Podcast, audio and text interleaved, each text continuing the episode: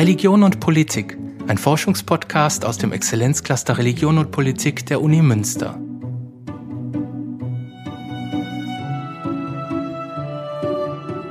Zeitungen sind eine beliebte Quelle für die geschichtliche Forschung, weil sie wertvolle Einblicke in vergangene Debatten und Meinungen geben. Die deutsch-jüdische Presse vor dem Zweiten Weltkrieg war von einer großen Vielfalt geprägt einer Vielfalt, die noch Mitte der 1930er Jahre auf deutschen Straßen ins Auge fiel, wie Martin Herholz in der neuen Folge unserer Podcast-Reihe Zugehörig oder ausgegrenzt 1700 Jahre jüdisches Leben in Deutschland schildert. Die Fotografie, die wir sehen, ist im Juni 1935 von Herbert Sonnenfeld aufgenommen worden und zeigt einen Zeitungsaufsteller in Berlin. Auf ihr können wir drei der größten deutsch-jüdischen Presseerzeugnisse der Weimarer Republik erkennen. Die CV-Zeitung, die Jüdische Rundschau und das israelitische Familienblatt. Die Fotografie entstammt einer Periode in der NS-Zeit, in der deutsch-jüdische Zeitungen und Zeitschriften noch öffentlich verkauft werden durften. Das war nur wenige Monate nach dieser Aufnahme, ab Oktober 1935, nicht mehr möglich. Und ab November 1938 dann wurden sämtliche deutsch-jüdischen Presseerzeugnisse von Seiten des NS-Staats verboten.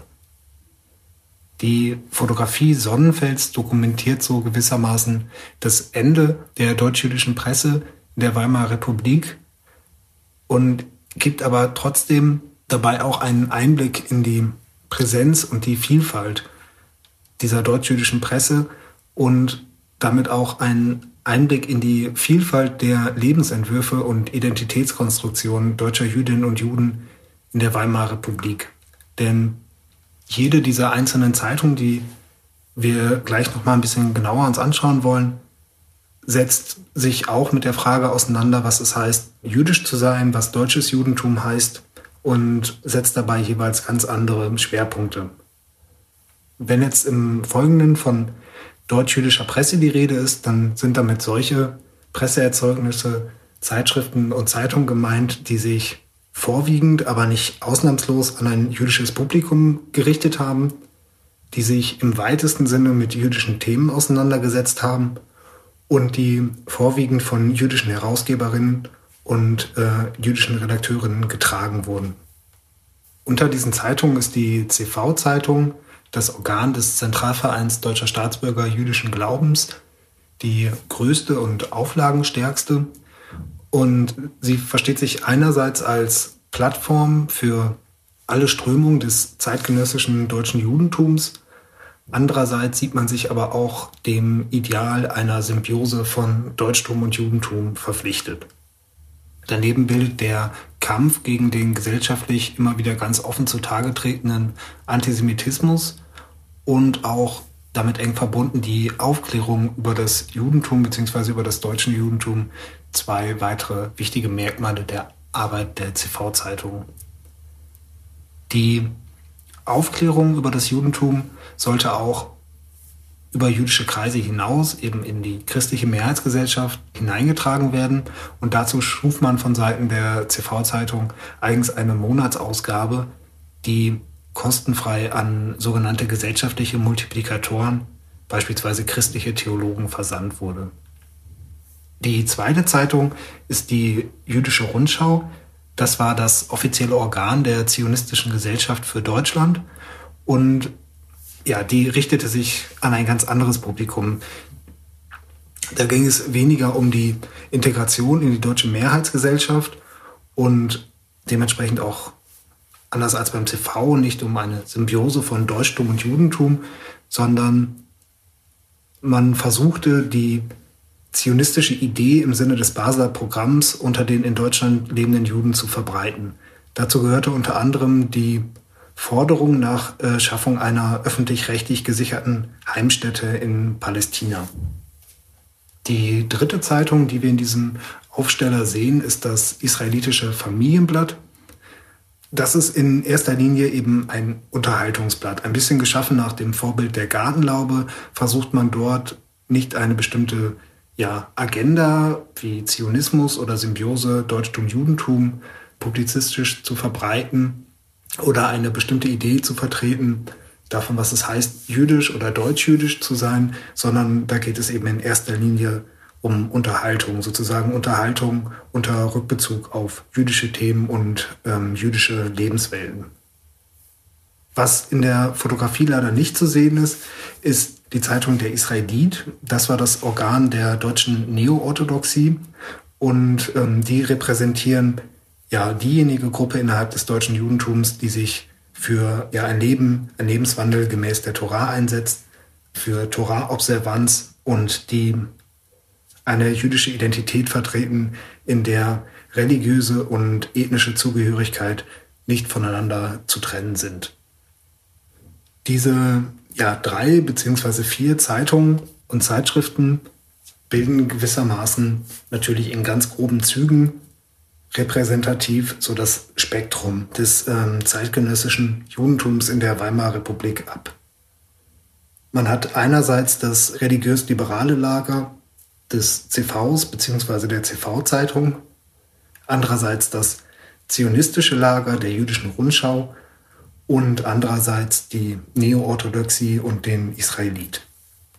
Darüber hinaus gab es natürlich auch noch eine, ja, eine, eine Vielzahl kleinerer und ähm, kleinerer und größerer Publikationen, Zeitschriften und Zeitungen, die teils nur in kleiner Auflage oder nur für wenige Ausgaben erschienen. Beispielsweise die kulturzionistische Zeitschrift Der Jude, herausgegeben von Martin Buber, oder Der Schild, herausgegeben vom Reichsbund jüdischer Frontsoldaten, die sich äh, unter anderem für die Würdigung der Verdienste deutsch-jüdischer Soldaten im Ersten Weltkrieg einsetzte. Darüber hinaus gab es auch noch eine Anzahl von Publikationen, die eigentlich erst im Kontext der Weimarer Republik entstanden wie beispielsweise Mitteilungsblätter von Vereinen, von Jugendorganisationen, aber auch, und das ist eigentlich etwas, was relativ charakteristisch ist für die deutsch-jüdische Presse in der Weimarer Republik, die Gemeindeblätter, die in dieser Zeit die Mehrheit der kleinen und großen jüdischen Gemeinden in Deutschland herausbrachte.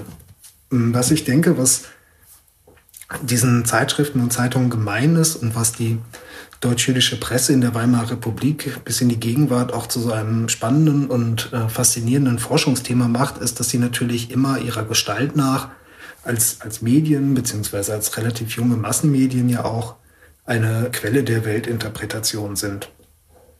Dabei muss äh, noch angemerkt werden, dass diese deutsch-jüdischen Zeitungen in den meisten Haushalten nicht isoliert gelesen wurden. Auch weil es keine dieser Zeitungen täglich erschienen, war es in den meisten Haushalten eben so, dass man einerseits die nicht-jüdische Tagespresse las und zusätzlich dazu die deutsch-jüdische Presse. Also dass es sozusagen zwei Angebote waren, die sich gegenseitig ergänzten. Das hat äh, unter anderem Michael Nagel herausgearbeitet. Es ist dann eben so, dass diese, diese deutsch-jüdische Presse dementsprechend auch nicht als eine Art von Ghetto-Presse zu verstehen ist, sondern als ja, Bestandteil des allgemeinen Pressewesens und auch dann natürlich als integraler Bestandteil der deutschen Presselandschaft. Und ähm, das ist auch etwas, was man ja auch schon in der, in der frühen Phase der deutsch-jüdischen Presse im 19. Jahrhundert sieht, dass es eben Belege dafür gibt, dass diese Zeitungen und Zeitschriften nicht nur von einem jüdischen Publikum gelesen wurde, sondern darüber hinaus auch von einem christlichen Publikum wahrgenommen und ähm, besprochen wurde. Dieses Bemühen auch eben außerhalb der ja, jüdischen Leserschaft wahrgenommen zu werden und auch darüber hinaus zu wirken, erkennt man dann ja auch in der Weimarer Republik wieder in der bereits angesprochenen Monatsausgabe äh, der CV-Zeitung, die sich eben an ein dezidiert nicht-jüdisches Publikum richtete und beispielsweise die zionistische jüdische Rundschau hatte ein ähnliches Format, mit dem man eben versuchte, ja, über das eigentliche Zielpublikum hinaus zu wirken. Abschließend lässt sich, denke ich, festhalten, dass die deutsch-jüdische Presse in der Weimarer Republik ja die ganze Bandbreite deutsch-jüdischer Existenz in Deutschland widerspiegelt und darum auch so eine ja, spannende historische Quelle ist und ähm, sie uns heute einen Einblick ermöglicht in die vielfältigen deutsch-jüdischen Lebenswelten dieser Zeit und auch in die vielfältigen Identitätsentwürfe deutscher Jüdinnen und Juden in der Weimarer Republik.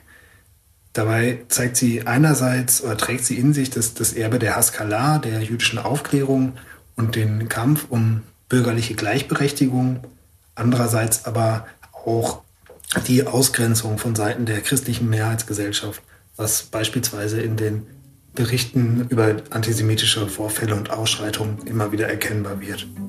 Das war die heutige Folge unserer Podcast-Reihe Zugehörig oder ausgegrenzt 1700 Jahre jüdisches Leben in Deutschland mit dem Religionswissenschaftler Martin Herholz vom Institut für jüdische Studien. In der nächsten Folge spricht die Judaistin Regina Grundmann über die Abwehrtätigkeit des Zentralvereins deutscher Staatsbürger jüdischen Glaubens zum Ende des 19. und Anfang des 20. Jahrhunderts.